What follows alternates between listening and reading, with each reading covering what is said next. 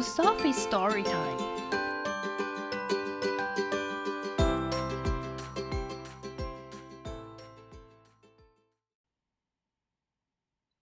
Today's story is Do You Want to Be My Friend?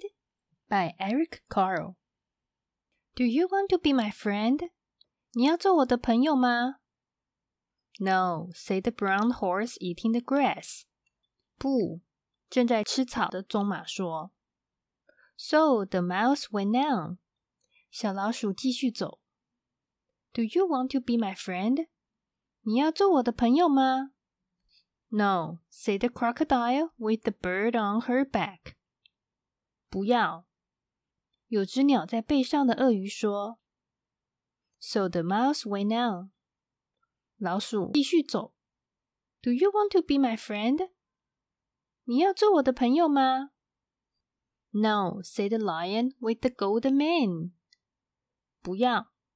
有金色鬃毛的狮子说。So the mouse went on. 小老鼠继续走。Do you want to be my friend? 你要做我的朋友吗？No, said the hippopotamus with the great wide mouth. 张着大嘴巴的河马说：“不要。” So the mouse went on. 小老鼠就继续走。Do you want to be my friend? 你要做我的朋友吗？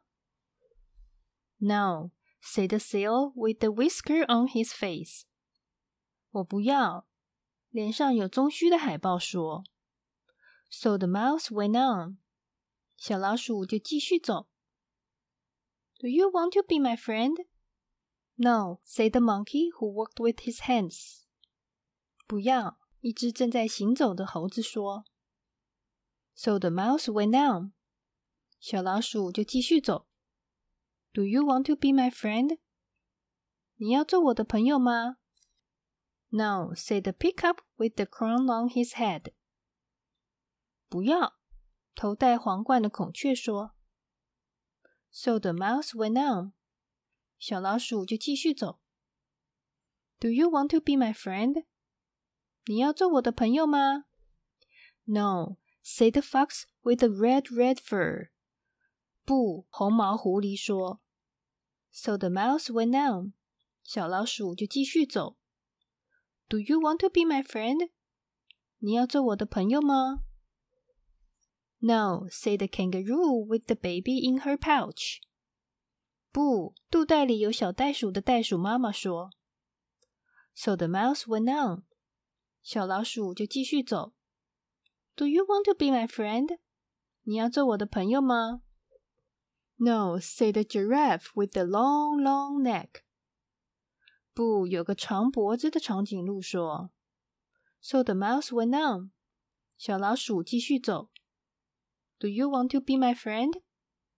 你要做我的朋友吗 ？“Yes。”是的。“Say the mouse with the small gray tail。”一只有灰色尾巴的老鼠说：“I will be your friend。”我做你的朋友。And the two ran off to a big tree. And just in time，然后两只老鼠及时的跑向一棵大树。The end.